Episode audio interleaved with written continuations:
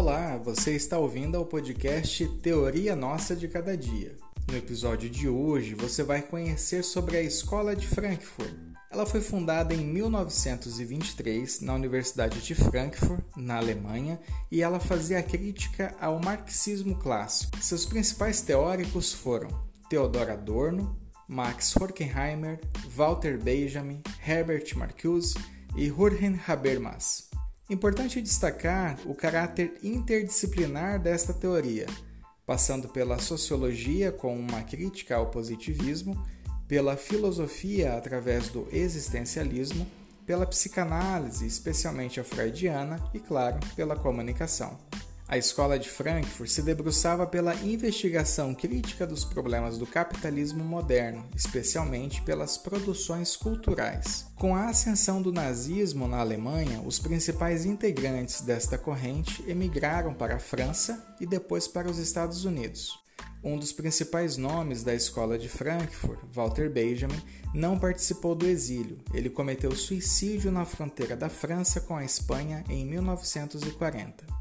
Em contato com a sociedade de massas norte-americana, os teóricos frankfurtianos direcionavam seus estudos para a cultura de massas, elaborando o que consideravam uma teoria crítica da sociedade, fazendo oposição à teoria positivista. Dois conceitos são fundamentais na teoria frankfurtiana e foram desenvolvidos neste período por Adorno e Horkheimer: a dialética do esclarecimento e a indústria cultural.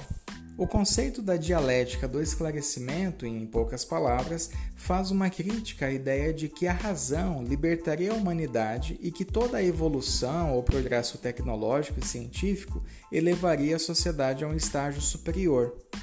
Para os frankfurtianos, o iluminismo libertou o homem da emoção, do misticismo, mas o acorrentou à razão. Só para lembrar, o iluminismo foi um movimento intelectual europeu do século XVIII conhecido como Século das Luzes, onde houve total apoio ao desenvolvimento da racionalidade científica. Já o segundo conceito de indústria cultural trata da produção e da comercialização dos bens culturais em larga escala e em série, gerando uma espécie de homogeneização e também uma deterioração dos padrões culturais. A exploração comercial de bens considerados culturais reforça a dominação técnica imposta pelo sistema, que provoca uma espécie de passividade e acomodação.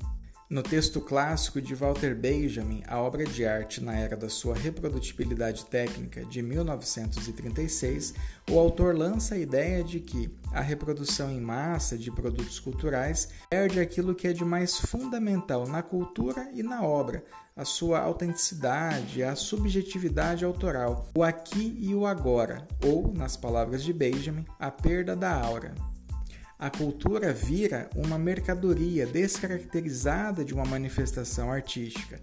Ela é moldada para agradar aos padrões de uma massa consumidora. E esse padrão de cultura de massa rebaixa o nível dos produtos artísticos. Outro ponto de destaque se dá pela relação entre artista e público, que passa a ser intermediada por meios técnicos. Os produtos são carregados de ideologia dominante e provocam o conformismo. Na década de 1950, Adorno e Horkheimer retornaram à Alemanha e instalaram o Instituto de Pesquisas Sociais novamente na Universidade de Frankfurt. Frustrados com a massificação da sociedade e com as perspectivas de mudança, os teóricos dedicavam-se a outros temas. Horkheimer debruçava-se a estudos teológicos. Adorno dedicava-se à teoria estética, que considerava o último refúgio da sociedade de massa. Marcuse denunciava a sociedade industrial que tornava mecânica a ação do homem, manipulando suas necessidades e submetendo-o a uma ordem baseada em produtividade e eficiência. E aí, gostou de conhecer sobre a escola de Frankfurt? Então continue ouvindo ao podcast Teoria Nossa de Cada Dia. Até o próximo episódio.